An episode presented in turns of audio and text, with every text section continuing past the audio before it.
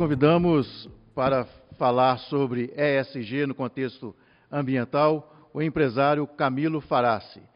Camilo trabalhou 32 anos na Anglo Gold Mineração, onde iniciou como auxiliar de escritório e encerrou como vice-presidente das operações Anglo Gold Brasil. Participou como membro efetivo dos conselhos da usina hidrelétrica de Garapava, membro titular do Conselho de Administração do IBRAM Instituto Brasileiro de Mineração, Conselho Estratégico do Sindiestra e Conselho Estratégico da FIENG. Com a palavra, Camilo Farassi.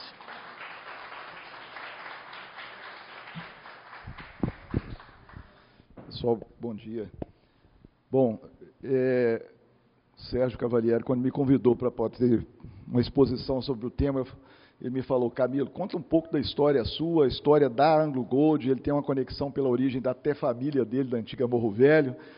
E eu falei, Sérgio, eu já não mais faço parte da empresa já desde fevereiro, e portanto eu acho que assim não é muito legal a gente falar sobre uma coisa tão criteriosa dessa forma. Ele falou assim, não, Camilo, mas por favor, vai lá e fala a respeito então do tema. Né?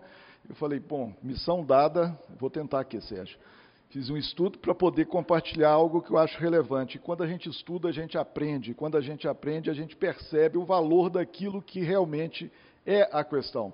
Apesar de eu e assim como todos aqui presentes terem uma familiaridade grande com o tema, porque a todo momento nós estamos aí é, envolto a ele, foi importante para mim também, Sérgio, essa oportunidade que você me deu de aprender no momento que eu voltei para lá e estudei para poder tentar trazer algo aqui. Me desculpa se tem alguma coisa aqui em inglês, porque eu fiquei pesquisando na internet e tinha muita coisa, não dava para traduzir tudo, ok? E vou procurar também aqui, né, para além do, da missão do Sérgio, a Denise pediu, Camilo, acelera para a gente poder ganhar um tempo dentro do processo da nossa programação, ok? Vou passar um pouco mais rápido, mas vou tentar contribuir com mais essa etapa. Bom, gente, falando a respeito, então, do tema ISG, né, infelizmente, dentro daquele contexto global, nós somos né, condicionados a pronunciar em inglês aquilo que o mundo dita né, para todos, mas vamos falar claramente aqui sobre meio ambiente, governança e social. Por quê? Sérgio, no momento que você estuda a questão da parte ambiental, não tem como dissociar. O ambiental está junto com o social e está junto com a governança. Então, em vários momentos, isso acaba acontecendo. E, estudando sobre a matéria, né, eu achei interessante porque a gente ouve muito essa sigla nos últimos anos, e, notadamente, é sabido que ela foi cunhada pela primeira vez em 2004, quando o Kofi Annan, presidente da ONU, foi estimulado, instigado a poder desenvolver os pilares do ESG, e ele, associado com o Banco Mundial, fizeram um pronunciamento naquela ocasião, junto com várias entidades financeiras de vários países, para que isso pudesse ser realmente ampliado o nível de ação global em relação aos três pilares do ESG, que naquela ocasião foram desdobrados, e falando mais especificamente aqui da parte ambiental, o tema mudança climática, pegada ambiental, uso dos recursos e poluição mas é impossível dissociar disso de impacto de comunidade, de gestão de riscos, de transparência fiscal, de direitos dos acionistas, enfim, tudo gira em torno dos três grandes pilares. E aí, né, olhando a situação seguinte, mas por qual motivo a gente tanto hoje está envolto em relação às questões do SG? Observa que Sabemos, mas vamos olhar de novo aqui. Ó. A população mundial depois da Segunda Grande Guerra multiplicou substancialmente. Hoje foi dito aqui que nós já estamos com 8,3 bilhões de pessoas no planeta. 8,3 almas para serem alimentadas. E por isso, é, muita coisa se transformou. O volume de energia consumido para atender essa demanda de pessoas foi muito mais elevado. E aqui reside o grande ponto da questão ambiental que a gente vai falar mais adiante. Felizmente, a economia mundial cresceu, claro, para poder alimentar essa população né, necessária de ser alimentada. Um grande fator contribuiu para esse processo foi a invenção do fertilizante no início lá de 1900, quando os alemães sintetizaram lá a amônia e proporcionaram a invenção do fertilizante, que hoje, sem ele, nós não teríamos 50% dos alimentos disponíveis na mesa das pessoas. O quanto é importante a inovação em relação àquilo que a humanidade precisa, e nós vamos precisar muito mais ainda. E aí, olhando o crescente populacional do planeta, se a gente pegar aqui na década de 50, nós éramos lá 2,5 bilhões de pessoas no mundo. Para números atuais, 8,3 bilhões de pessoas no mundo.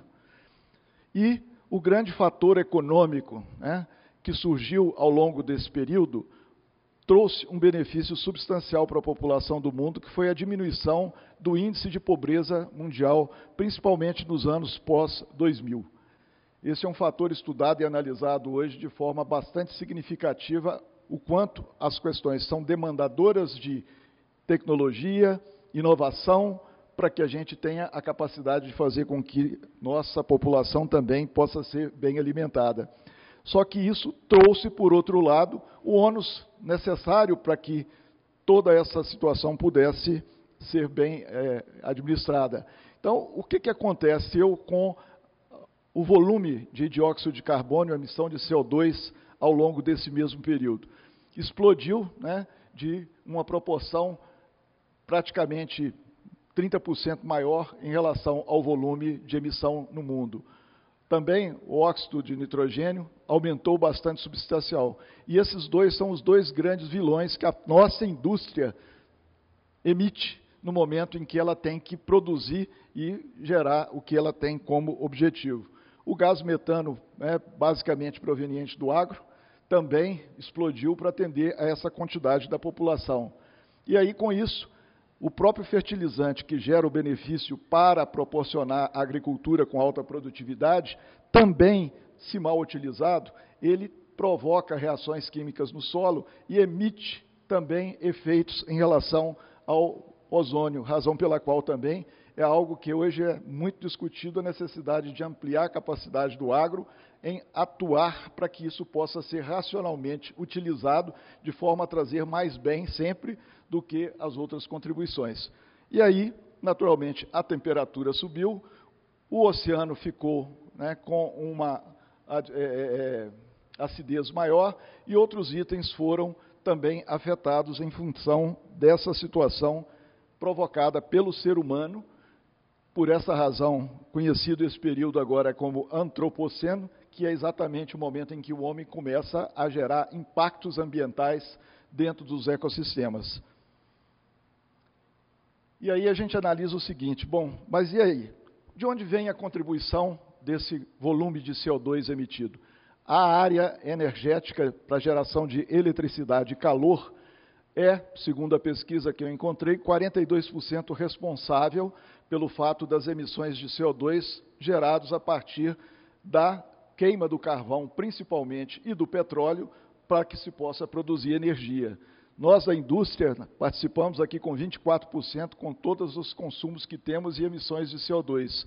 Veículos leves e equipamentos de caminhão, 11%. Se a gente então olhar para esse gráfico, nós temos que 75% essencialmente é geração de energia, indústria, veículos leves e veículos de caminhão.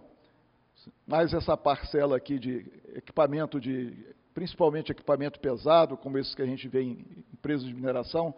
Então, é a grande maioria do que se tem de impacto de CO2 hoje dentro do nosso planeta.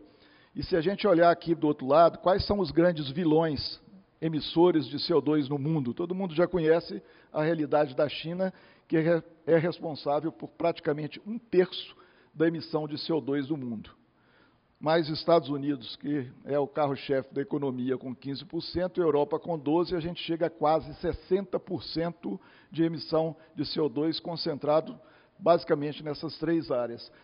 Agora, esse mapa me chamou muita atenção pela informação que ele nos traz, porque o que se faz hoje para a redução de CO2 no mundo, para que se busque uma redução de temperatura do planeta, se não for feito, se acontecer o que aqui está descrito, será uma catástrofe imensa para a humanidade.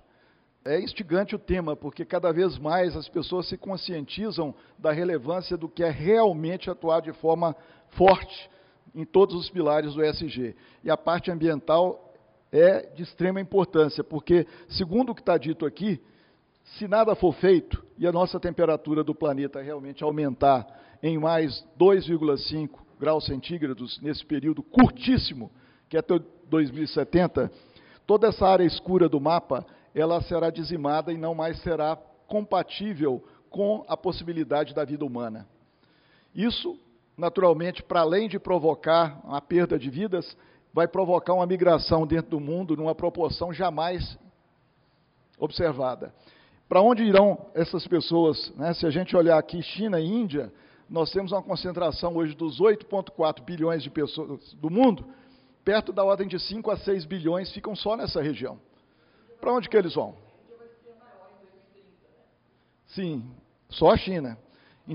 Só a Índia, ok. Mas, enfim, né, no...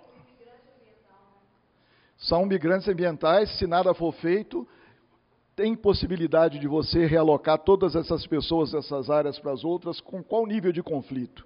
Então, olhando para isso aqui, sem entrar muito mais no detalhe, é aterrorizante pensar que se metade dessa, né, dessa previsão acontecer, o que, que pode impactar?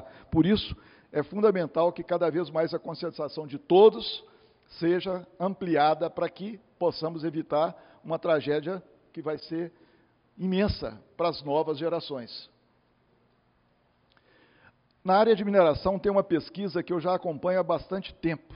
A Ernst Young faz essa pesquisa com todos os principais executivos do planeta da área de mineração, portanto, é um contingente bastante significativo de pessoas que participam dessa pesquisa, e ela elenca quais são os principais riscos identificados para o setor de mineração. Essa pesquisa é feita entre junho e setembro e ela foi recentemente publicada, e mais uma vez eu debrucei meu tempo em relação a ela, e o que, que aparece para a gente aqui? Olha, ESG foi o primeiro item na pesquisa de 2022 e repete em 2023. E já há algum tempo ele está estacionado ali como sendo o item de maior risco para o setor de mineração. O risco climático, é, o geopolítico, né, ele pulou do quarto para o segundo, agora, é claro, depois da guerra da Rússia com a Ucrânia, todo mundo percebe o tamanho do impacto que significa essa guerra que assola aí a todos nós do planeta todo com as suas consequências. E na sequência aqui, riscos climáticos de mudança de clima, licença para operação, etc. É, mas eu só queria focar o seguinte: dentro do ESG, quais são os principais pontos que foram também identificados por essas pessoas nessa última pesquisa o impacto da, das comunidades locais, o gerenciamento de água, descarbonização, mudança de clima. Portanto, é responsabilidade do setor de mineração, é responsabilidade de todos os demais setores. Todo mundo sabe que é aí que reside a área de nossa maior atuação para que a gente tenha capacidade de reverter uma tendência em que o universo pode se mergulhar e criar uma situação que vai ser trágica para o ser humano. Então, nessa publicação aqui também do Deep Morgan, eles fizeram uma projeção recente, e ela foi publicada agora, 30 de junho de 22, projetando o que, que se entende de reação do mundo para atuar naquele ponto mais crítico, que é a questão da geração de energia. Como é que a matriz está configurada hoje e para onde ela tem que evoluir quando para chegar nas condições necessárias para o nosso planeta resistir.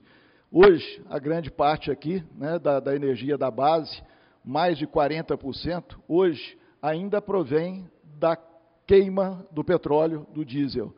Mas, né, o outro danoso ponto aqui, que é o carvão, só os dois hoje, gente, aqui, ó, se a gente voltar e atualizar, está dando mais de 75% da energia do planeta vindo de fontes que são altamente responsáveis por esse impacto. É, essa é uma discussão séria que está acontecendo no mundo e muito decorrente desse efeito aqui da Ucrânia, a guerra da Ucrânia.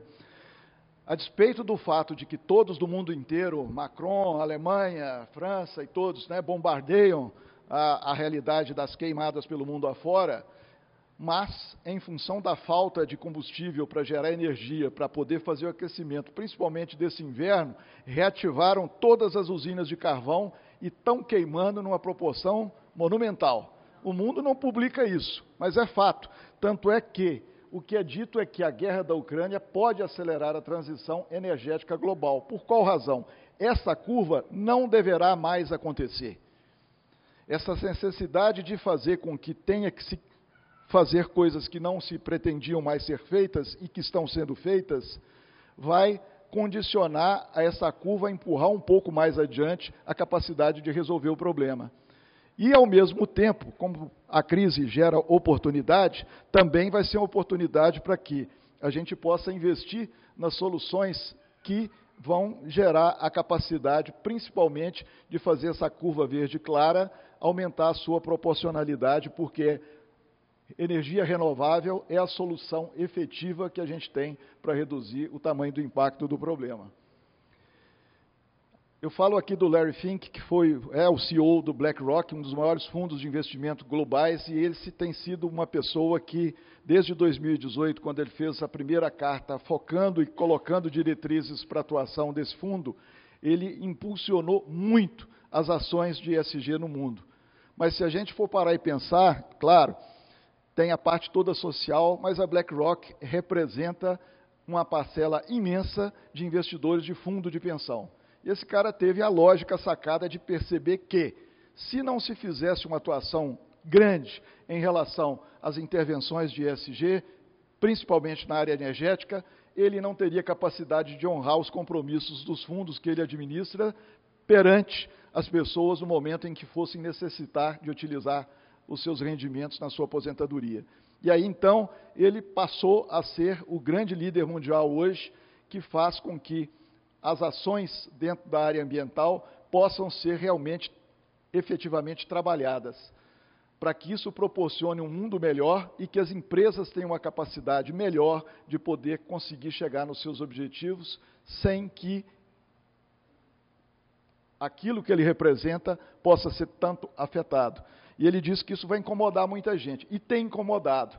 Uma vivência que eu tive na Anglo Gold em 2018, quando ele fez a primeira ênfase sobre o assunto, é que chegou aqui em Minas Gerais, na nossa operação, um monte de gringo de uma consultoria, porque viemos fazer um levantamento aqui da emissão de monóxido de carbono, uso matriz de energia, etc., para saber qual que é a realidade. Priorizamos o Brasil por ser, imaginar que deve ser o local mais importante para a gente atuar na matéria. Ótimo, muito bem, nós sempre agradecemos apoios externos que contribuam de maneira efetiva. Conclusão do final do trabalho. O país que tinha a melhor matriz energética era a operação da Anglo Gold no Brasil. Era a operação do Brasil, porque é o país que ainda tem uma participação significativa de energia renovável em expansão e que já está muito melhor posicionado que muitos dos outros países desenvolvidos lá fora no mundo. Com isso, a gente conseguiu uma rápida também operação junto com a CEMIG, agregar, para além da geração de energia que a Anglo Gold já faz hidráulica há 100 anos aqui na região, a compra de energia renovável, o que levou a empresa a ter hoje um status aí de 100% consumidora de energia renovável como organização. Eu acho que isso é importante a gente comentar também para perceber a capacidade do povo brasileiro, das pessoas, em relação aos desafios que o mundo nos traz. E a Anglo Gold é uma empresa longeva, né? O Sérgio gosta muito de falar, nós chegamos a hoje 188 anos de existência, 188 anos de operação contínua no Brasil. A empresa mais longeva do Brasil é essa empresa que está aqui do outro lado da montanha, em Nova Lima. 1834, 1830, alguns investidores juntaram dinheiro lá na Inglaterra e vieram para o Brasil como sendo a nova fronteira capaz de produzir riqueza através da produção do ouro. Chegaram, se instalaram em São João del Rei, mas aí descobriram que tinha um padre em Nova Lima, que era dono de uma mina pela família dele e que ele tinha reservas de áreas bastante significativas. E, portanto, eles vieram em 1834 e fundaram a St. John del Rey Gold Mining com mais capital inglês ainda, e a história inicia-se exatamente naquele período. E durante todo esse transcurso, ela foi uma empresa inglesa até a década de 1960, passou um período aí como empresa brasileira curto, em 1975 ela se tornou novamente inglesa através da aquisição pela Anglo-América, que saiu da empresa em 2002 e hoje ela é uma empresa sediada na África do Sul, mas com capital pulverizado e, portanto, ela não tem nem o que se pode dizer assim, um dono. Não. Ela tem a sede na África do Sul e negocia a maior parte das ações em Nova York. É uma associação feita em 2006 com uma outra empresa, uma, houve um, um, uma fusão com a Ashanti, que é uma empresa de mineração de Gana, e, portanto, naquela ocasião ficou definido então essa associação de nomes. Bom, esse slide aqui eu achei legal também trazer e compartilhar para uma reflexão que eu acho extremamente importante. Hoje, aqui na sala, nós estamos aí com uma média de idade é, bastante superior em relação à nova população.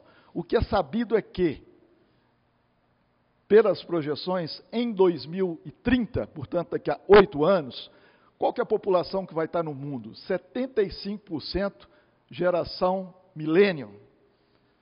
E o que está na cabeça dessa população? Vamos ver enxergar o tamanho da oportunidade, do que significa lidar com ela e saber o que, que ela vai demandar nessa ocasião. Olha, 83% dos 75% só vão confiar em companhias e só vão consumir produtos ambientalmente e socialmente responsáveis. Será que nós estamos preparados para poder encarar isso? São só oito anos, é amanhã. O que, que nós estamos fazendo para atender a uma população cujo 67% só vão recomendar produtos e serviços de companhias socialmente responsáveis? Quase 90% né, só vão utilizar marcas associadas com boas causas. Nós tivemos a apresentação da Pior mais cedo aqui hoje, fantástico o trabalho do Gilmar. E é isso que tem que ser divulgado. Eu vou querer morar num empreendimento que é socialmente responsável, ambientalmente responsável, ou vou aceitar comprar qualquer produto. Eu tenho uma filha de 20 anos, que mudou agora e eu fiquei com ela um tempo lá na Alemanha em agosto. É o reflexo dessa cabeça. O tempo todo ela me ensina. Mas é aí realmente que a gente tem que atuar. Né? Se a gente pegar aqui, ó, 87% desses 75% só vai comprar produtos de companhia baseadas em valores. Quais são os valores? A Pior mostrou os valores dela aqui hoje de maneira clássica, e o principal disso, quando eu vejo isso, é a forma que a gente atua. Quando eu trabalhava na Anglo Gold, eu tinha várias auditorias de toda a natureza, mas uma das que eu mais achava e admirava era a da evidência de que nós estamos praticando as ações que nós nos comprometemos de ESG.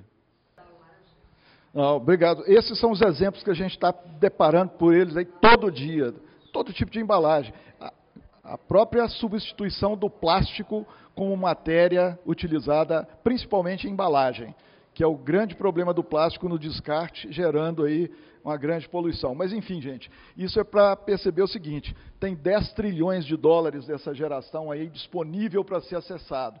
Então, por mais que a gente diga crise em relação a um assunto como esse, é uma oportunidade fabulosa saber onde, o que que nós vamos poder fazer daqui para frente. E aí eu não vou entrar no detalhe aqui, porque todo mundo conhece também, né? o tamanho da necessidade da demanda de inovação para poder ter a disruptura necessária de maneira a atender a esse cenário catastrófico que a gente tem diante dele. A parte de energia renovável é realmente o grande vilão do negócio hoje e é também o grande negócio de oportunidade. Minas, Brasil, a gente vê aqui o nível de expansão de empresas que estão cada vez mais sendo instaladas aí para poder fazer geração de energia eólica, geração de energia fotovoltaica, para que isso possa atender e abastecer a demanda que o mundo tem de energia dentro de uma atuação totalmente ambientalmente correta. Né? Da mesma forma, os desafios, a gente falou agora há pouco ali, eu e o Sérgio Frade, né, sobre a questão da autonomia de baterias. Eu também estava nos Estados Unidos em julho lá e eu gosto, eu sou instigado, curioso para ficar vendo para além da natureza, para além da, das belezas naturais que existem, né? O que, que significa que está por detrás dela? E lá na Califórnia é uma imensidão de áreas instaladas de usinas fotovoltaicas, eólicas e é a presença cada vez mais forte do veículo movido à energia elétrica. Quando vai acontecer, eu e o Sérgio estávamos discutindo ali há pouco, ninguém sabe, mas que é um caminho que com certeza é necessário que se evolua muito rápido. E, portanto, bateria e energia são os grandes pontos que a gente enxerga hoje como sendo áreas de atuação para reverter tudo isso. Não vou repassar todos, pontuo aqui sobre a agricultura e alimentação, agricultura de precisão. O quanto o Brasil cresceu nos últimos anos em termos de produtividade gerada a partir da agricultura de precisão, que é aquela que intervém na atividade, pecuária, na, na atividade pecuária e agrícola, né? Otimizando a forma de fazer isso e realmente conseguindo obter o máximo resultado em termos de produtividade. Bom, aqui são dois caminhos, um que nós temos que efetivamente abandonar e o novo que nós temos que investir, trabalhar e gerar o resultado necessário para a população e a humanidade poder conseguir avançar. Mas, sem contudo, tirar os olhos também nas questões de mudança climática. Para além dos danos de efeito estufa, o desmatamento, a degradação de florestas é sim uma área significativa. Você comentou agora há pouco aqui, nem na Alemanha se esperava mais existir isso. Os países do velho continente já fizeram isso há séculos atrás. É difícil a gente encontrar áreas vastas, claro que eles têm muitas ilhas florestais, mas são ilhas não é nada comparável com que também, como eu conversei mais com o Sérgio Frade ali, ele estava voltando de uma viagem lá no Rio Negro, eu já tive lá também, a gente comentando. Quando a gente vai nesses lugares, a gente assusta com a grandiosidade do Brasil, mas isso não existe no mundo. Ok, tem momentos que a gente depara por questões decididas dessa forma e que causa assim, uma sensação quase que de horror, por lado de alguém que tem algo para ser cumprido dessa magnitude. Porém, depois de passado um tempo, a gente percebe que, apesar disso, a situação foi equacionada e a evolução aconteceu. Né? Eu tenho uma origem clara dentro dos meus 32 anos de mineração, mais um período de construção civil pesada, muita militância na área de energia, e eu já vi muita coisa acontecer também. E esses momentos, eu mencionei há pouco ali a primeira exposição do Larry Fink em relação ao ESG, e gera uma reação muito dura, muito difícil. Mas se ela não acontecer, a gente não se mobiliza e não muda, não transforma. A comodidade é muito fácil de ser alcançada, mas a transformação, meu amigo, é uma dureza, ok? Mas vamos lá aqui então. É uma coisa simples, está dita lá dentro como desdobramento da parte do environmental, do meio ambiente, pegada ambiental. Se a gente parar e ler tudo isso aqui, você vai falar, pô, isso aqui é peanuts, isso é uma coisa básica mas o mundo valoriza. E no momento que você multiplica esse conjunto de ação simples que existe, isso gera um ambiente muito melhor para tudo. Eu falo, né, talvez aqui na empresa de vocês tenha também lá aquela Siri, que é aquela entidade que faz, toda empresa normalmente, para poder melhorar a capacidade de consumo de energia elétrica. Eu sempre procurei valorizar esse pessoal. Eu acho que por mais simples que possam ser as ideias, no momento que você faz o somatório delas, você consegue ter um resultado significativo. Então, o mundo valoriza esse tipo de coisa. E pegada ambiental é isso. É algo simples, sim, para ser feito. Mas que se todos fizerem, para além do resultado direto que ela causa, ela tem um efeito psicológico no todo que vai proporcionar ainda melhores ganhos para a humanidade. Falamos rapidamente aqui agora, você citou, e é fundamental, o uso de recursos naturais, que é outro desdobramento do item do environmental. Como que nós utilizamos realmente de forma correta os recursos minerais? Produzimos minério de ferro, produzimos aço, utilizamos o aço e descartamos a sucata. Para onde vai isso? Qual que é o uso racional do consumo dos minerais que temos hoje de forma inteligente, inovadora, para que eles possam ser bem utilizados? recursos minerais são finitos. Então, qual que é o nosso compromisso com a geração, com as gerações futuras? A inovação tem que ser intensa para gerar capacidade de poder fazer. Uso racional do recurso água. Qual que é o nível de recirculação de água que nós conseguimos evoluir gradativamente? Eu trabalhei com isso muito tempo e cobrei muito a necessidade das pessoas se conscientizarem e atuarem para levar no máximo da capacidade de recirculação e aportar água nova zero. É possível? Claro que é. E depende de quem? De nós. Né? Gestão dos recursos aqui das, das, das florestas e etc. E aí a gente fala, Poluição industrial. Nós estamos aqui num ambiente empresarial. De que forma que nós descartamos os resíduos líquidos da empresa? Para onde e como vai o lixo da nossa empresa? Qual que é a geração de emissão de gases que temos? Olha, a tecnologia é uma maravilha. Todo mundo tem um computador aqui nessa sala que é seu. Nas empresas de todos aqui tem uma gana enorme necessária de equipamentos eletrônicos. Qual que é a tratativa que a gente faz em relação a essa sucata no amanhã? Porque a velocidade de vida desses itens é extremamente elevado. Né? A vida útil dele passa rápido. E aí, nós estamos preparados e fazendo de forma correta? O deputado Antônio Arantes comentou ali rapidamente, eu falei para ele que tinha uma fotografia na minha apresentação, porque uma das coisas que me incomodava na empresa era visualizar o tal do pátio de resíduo, resíduo o pátio de equipamentos da mineração, que são muitos, né, que ao fim da vida útil são colocados num local para esperar um leilão, para fazer o quê? E aí a hora que você chegava naquele local, debaixo dos equipamentos, cheio de quê? Óleo derramado, pode ser uma proporção menor, mas não é correto. Equipamentos onde o mato estava crescendo, né? E, tomando conta deles, eu queria que você compartilhasse como é que você transformou aqui, deputado, a sua ação dessa fotografia numa coisa muito bonita. E não foi combinado isso não, hein? Foi ele que trouxe isso aí no intervalo aqui, quando comentou conosco. Ah, muito obrigado. É, vendo a palestra do Gilmar, né, fiquei muito impressionado, e entre elas o ônibus. Eu, quando eu fui prefeito da minha cidade, em 89, fui três vezes, duas vezes depois. Primeiro dia eu peguei o meu diretor, que eu queria colocar para fazer, uma pessoa de confiança, uma pessoa muito experiente, não em nada pública, mas na iniciativa privada, viver no pátio né, da prefeitura. Gente, era mais ou menos aí uns, vamos falar, uns 5 mil metros quadrados, um meio hectares. Eu nunca vi tanta tranqueira. Caminhão velho, tranqueira. Caminhão velho, carro velho, é, equipamentos agrícolas, tudo sem imaginarem. É, a parte de interna de, do, do, do, próprio prédio, né, tinha havia armários, tudo que você imaginar, vitrós, caso desmanchava bem uma construção, levava tudo para lá. Eu olhei aqui com ele e falei assim, Zé Eduardo, faz, agora, faz um cadastro aí tudo, o um inventário, e vamos vender tudo, menos aquele ônibus. Eu falei, mas aquele ônibus por quê? É um ônibus velho, nasceu até um pé de mamona dentro, no meio dele, tinha tanta sujeira dentro, a mamona saiu pela janela e estava grande, sabe?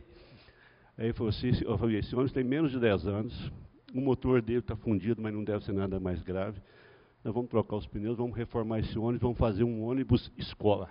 Vamos fazer um cinema aqui dentro, levar para as crianças, para os produtores rurais, e rodar os bairros, levar educação itinerante. Foi um maior sucesso. Ele levava dentista, fazia ali o, é, não é o tratamento, mas a, a identificação, né, fazia aquele, a pré, né, levava médico para dar palestra, levava professor, levava educador físico, colocava ali tipo umas, é, como é que eu posso falar, umas ruas de lazer, né, e no campo também.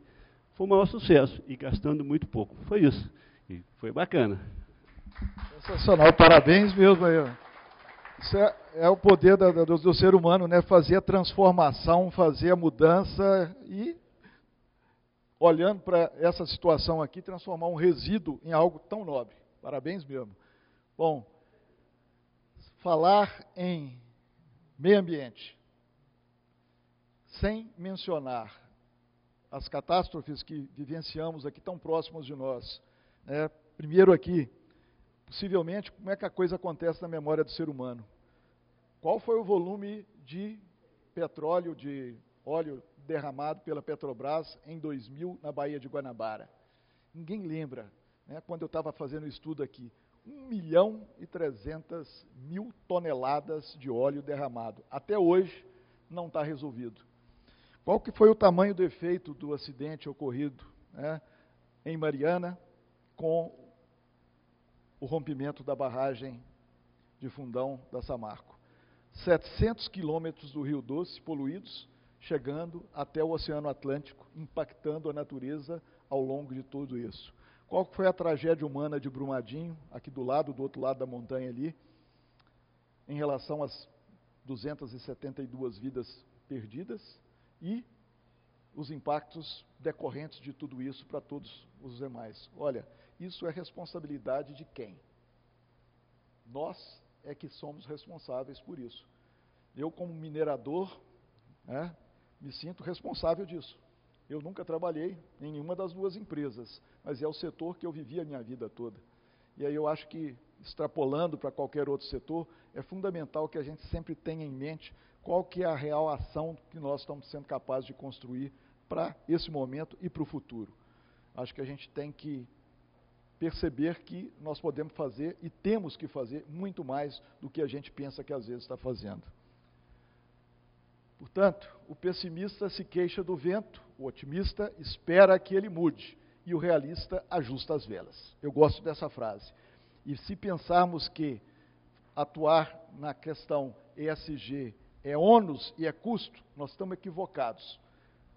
Redução de custos e desperdícios, quando se faz um programa justo e correto, ele é alcançado. A imagem, com certeza, será o grande diferencial que vai gerar fidelização dos clientes através da transparência da governança de tudo que nós fazemos, aumentando a confiança dos investidores, melhorando o desempenho financeiro ampliando a competitividade do setor ambiental, ampliando a retenção de talentos. As pessoas vão escolher onde elas querem trabalhar. Você imagina que alguém vai querer escolher trabalhar numa empresa que não seja social, ambientalmente e que tenha governança? De maneira alguma.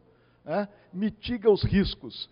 O grande fator do ESG é impor nas organizações gestão forte em relação à gestão de riscos de toda a natureza. No momento que a gente tem isso, gente, como né, empresas, nós temos que gerar lucro. Isso alavanca o negócio, criando valor para o acionista. Não tenha dúvida que é fato concreto. Não vamos entrar aqui no detalhe, não, senão a gente se perde. Um case rápido da Anglo Gold que eu vivenciei em 2018. Em 18, a Vivara, que é a maior empresa de joalheria do Brasil, com 240 lojas, pelo menos naquela época, hoje eu não sei mais, nos procurou para poder fazer o quê? Queremos fazer uma parceria com a Anglo Gold e comprar ouro da Anglo Gold. Eu falei assim, ora, que coisa bonita. Eu nunca vendi ouro no Brasil, com 30 anos de empresa. Primeira vez que alguém me procura para fazer isso. E aí sentamos para poder conversar e ouvir. E entender os motivadores dessa ação tão boa, tão nobre, né, de comprar ouro no território nacional e expor e vender o produto e publicar lá no site que produz ouro com origem responsável. Aí eu percebi, quem que é a garota propaganda da Vivara? Gisele Bündchen. Naquela ocasião, 2018, governo Temer, ele havia feito né, uma coisa que eu acho que, enfim, poderia ser positiva, que abriu Renca. Quem é do setor aqui talvez saiba que foi uma área grande que na década de 60 foi retida na Amazônia para poder ser defendida para não se ter a mineração do que eles imaginavam existir ali, que representaria uma ameaça para o país é, em termos do, do, do, do minério nuclear, né, urânio. Mas na realidade não era isso, isso ficou preservado. E aí houve um movimento para liberar aquela área, o mundo todo se rebelou contra e a Gisele Bündchen abraçou a bandeira. E a hora que ela foi para frente do público defender a natureza, ela deu um passo atrás e falou assim: "Espera lá, eu sou o garoto propaganda da Vivara. Qual que é a origem do ouro que a Vivara usa para poder comercializar? E aí, vocês possam imaginar o que aconteceu. Ela mandou o pai e a irmã dentro da nossa empresa naquela época. Vieram aqui os, é, é os representantes oficiais lá do, da família, inclusive uma da própria família da Vivara, para visitar, analisar checar todas as auditorias, porque a Anglo Gold ela tem por princípio uma certificação da Bolsa de Londres para poder fazer a comercialização do ouro lá, e era a única empresa do Brasil com esse certificado. Né? E quando a gente olha para a origem, né, para o volume de ouro produzido no Brasil, infelizmente, eu já falei isso no IBRAM, em outros locais também, e agora a Polícia Federal está atuando mais forte, e vocês veem estampado nas publicações a quantidade de mineração ilegal. É, eu não estou falando de garimpeiro oficial que possa operar com, com responsabilidade, mas aquela ilegal. Hoje, no Brasil, a terceira maior empresa produtora de ouro, depois de Kinross Anglo Gold, é uma DVTM. Uma DVTM que é uma distribuidora de valores da Bolsa de São Paulo, que compra ouro de quem? qualquer um pode imaginar de onde vem. Entre as dez maiores empresas produtoras de ouro do Brasil, seis são DVTMs.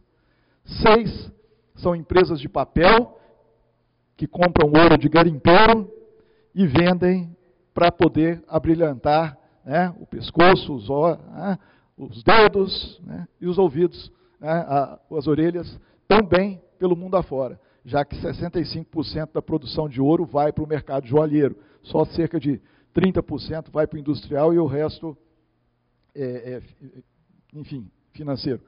Mas enfim, senhores, aqui é só para exemplificar o qual é o tamanho do valor de uma transação. Para isso, a Vivara, como é uma commodity, teve que fazer o quê? A Anglo Gold exporta esse ouro para fora, não paga ICMS pelo regime tributário nacional. Então eu não poderia vendê-lo no mercado interno para pagar imposto mais barato para a Vivara. Então falamos, vendemos sim, mas você vai ter que pagar o imposto. E aí isso passou a ser feito. Ela passou a comprar o ouro mais caro, mas com a responsabilidade social compatível com a realidade. Encerrando, né, o equilíbrio de vida da nossa mãe natureza foi comentado agora há pouco. Eu vou ler rapidamente esse texto que eu achei muito interessante também. Como que nós nos conectamos como pessoas e natureza. Né? E ele foi publicado aqui pela Arquidiocese de Montes Claros, com autoria de duas pessoas, Kleber e Eliana, e diz o seguinte: um dos principais desafios que temos presenciado nas pessoas nos tempos atuais é a busca do equilíbrio da vida. Como o desequilíbrio da natureza, a vida também tem gritado por causa dos diversos desequilíbrios, como a relação vida versus trabalho, as emoções e frustrações nas carreiras nossas de cada dia, o desequilíbrio nas relações familiares e sociais. Enfim, se a mãe natureza reage quando afetada no seu desequilíbrio, também nossa natureza geme de dor quando perde a medida exata de cada área da vida. O que podemos aprender contemplando a mãe natureza? A natureza se esforça ao equilíbrio, pois é nele que está o de mais belo, profundo e feliz. Quando tudo parece perdido, a natureza tem o dom divino de se adaptar, numa possante flexibilidade e resiliência. Que esses ensinamentos da Mãe Natureza se tornem um belo e forte interiormente, te conduzindo a expressar em todas as estações da sua vida a grandeza de ser filho de Deus. Retome o caminho do seu equilíbrio de vida, refletindo sobre os seus desequilíbrios e refazendo os seus propósitos de ajustar as áreas obscuras de sua vida e potencializar aquelas que já são expressão do amor de Deus. Isso foi comentado pela nossa colega ali. Obrigado, desculpe se eu não cumpri a meta aqui dada pela Denise, mas eu acho que assim é um tema tão instigante que provocou uma reação para todos. Muito obrigada.